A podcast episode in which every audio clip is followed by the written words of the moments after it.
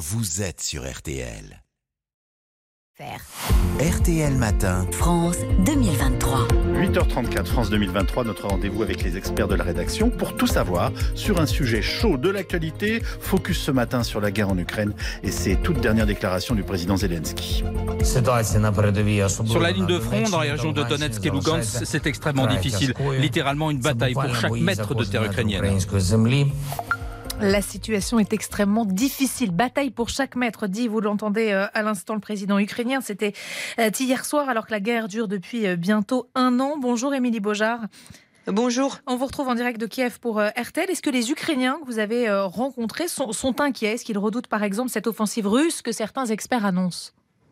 Oui, forcément, c'est dans toutes les têtes, notamment dans le nord de Kiev, dans les villages qui avaient été occupés par les Russes dès les premières heures de la guerre.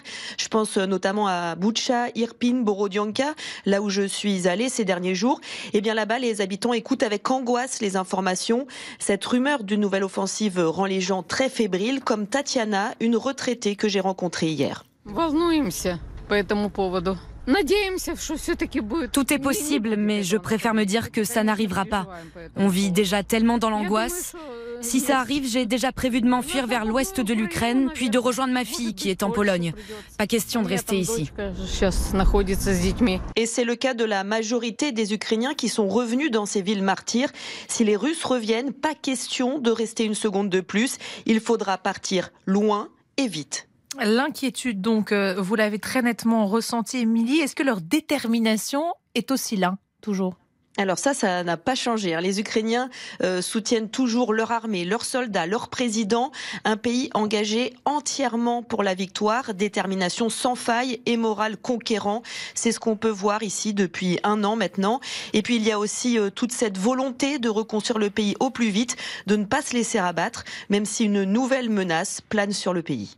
Merci beaucoup, Émilie, en direct de Kiev pour euh, RTL. Bénédicte Tassard, bonjour. Bonjour. Et chef du service étranger de, de, RTL. Elle est crédible ou pas, cette offensive russe? Ah oui, oui, oui. En tout cas, la phase préparatoire, elle semble bien terminée. Les Russes ont mobilisé des troupes fraîches, mal formées, mais mmh. nombreuses.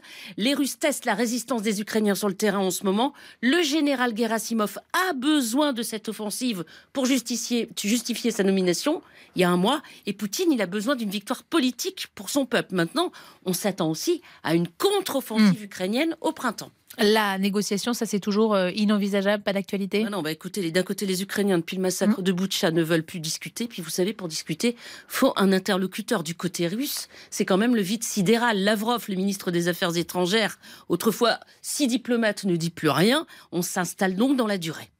Vous parliez de, Poutine qui a besoin d'une victoire mm. politique. Les Russes restent derrière lui? Bah c'est ça qui est étonnant et qui est un peu décevant du côté occidental. Il n'y a pas de révolte. Au début de la mobilisation, on voyait bien les femmes, les mères qui protestaient, mais il n'y a pas grand-chose. C'est inquiétant.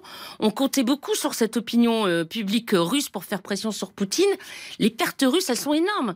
Mm. Avant-hier, 700 militaires russes tués rien qu'avant-hier. Mais il y a une acceptation de cette guerre en Russie. Et côté ukrainien, les armes promises par les Occidentaux, elles arrivent sur le terrain? Oui, oui, et c'est aussi un signe que les Occidentaux pensent que l'offensive russe est proche. Les livraisons s'accélèrent, les chars AMX français vont arriver ou sont arrivés. On ne sait pas encore, on, va voir, on attend les premières images. Pour la France, l'objectif, c'est de tout livrer ce qui a été promis mmh. avant l'été. Et l'OTAN et les autres pays fournisseurs se rencontrent en ce moment à Ramstein, en Allemagne, pour coordonner tout ça. Et on forme les soldats ukrainiens. 150 soldats français arrivent la semaine prochaine en Pologne pour former 600 Ukrainiens par mois. Merci euh, beaucoup Bénédicte Tassard. Un grand merci aussi à Émile Bojar qui était en direct avec nous